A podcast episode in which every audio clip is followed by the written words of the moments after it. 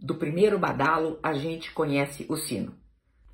Olá, a seguidora que eu vou identificar aqui pela letra N mandou mensagem para mim embaixo no Instagram e ela diz: Estava conhecendo uma pessoa muito bacana, bem posicionado e que manifestava interesse. Marcamos o encontro e ele não apareceu, dizendo que foi um passeio de barco e ficou muito tarde e pediu mil desculpas no dia seguinte. Eu apenas respondi: tá tudo bem, te entendo, fique tranquilo. Para mim foi uma falta de respeito e de compromisso e acho intolerável. Fiz certo. Saí de um relacionamento abusivo há três anos, estou me recuperando meu senso, estou recuperando meu senso de merecimento.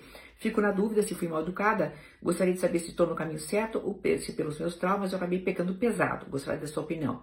Obrigada, eu te acompanho diariamente. Você me ajudou muito, inclusive na decisão de sair do relacionamento anterior, onde eu sofri muitos abusos e violência doméstica. Eu quero chegar na linha do aceitável e da normalidade como pessoa, para o que eu passei não venha me impedir de ser feliz, mas tenho dificuldade de tolerar o que vai me desvalorizar. Bem, querida, faz tempo que eu não falo esse ditado. Do primeiro badalo a gente conhece o sino. Quer dizer, vamos lá, né? Bem posicionado, não sabemos exatamente se era bem posicionado ou se pagando de bem posicionado.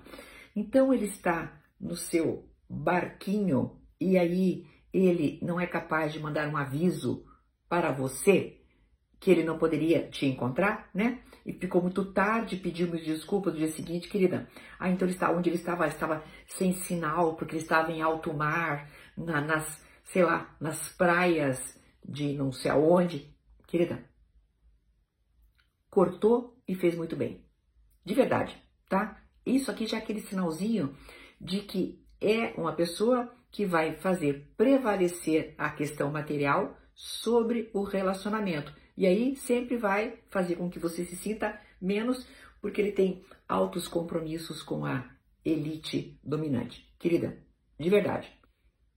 Nesse caso específico, pode parecer muito prematuro, inclusive vai aparecer nos comentários com certeza pessoas dizendo né, que não, que nossa, é prematuro demais. Mas sim, nós precisamos estar muito vacinadas para não tolerar o intolerável.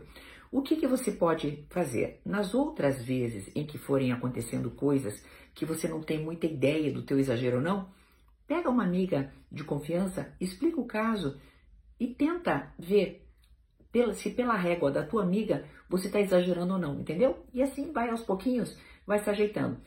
É assim que funciona, tá? Geralmente a gente passa do polo passivo ao polo agressivo como se fosse uma compensação. Então, pessoas que foram muito passivas durante muitos anos são sim capazes de ir lá para o outro polo, né? É esse o teu medo. Então, para você calibrar, fazer essa calibragem, conversa com alguma amiga quando as próximas situações surgirem. Mas essa aí, minha filha, inclusive me cheira a coisinha do golpista do Tinder, tá? É, é uma desculpinha assim, demais. Vamos combinar passeio de barco. Por isso ficou sem sinal e aí ficou tarde e não pôde te avisar. Até uma próxima.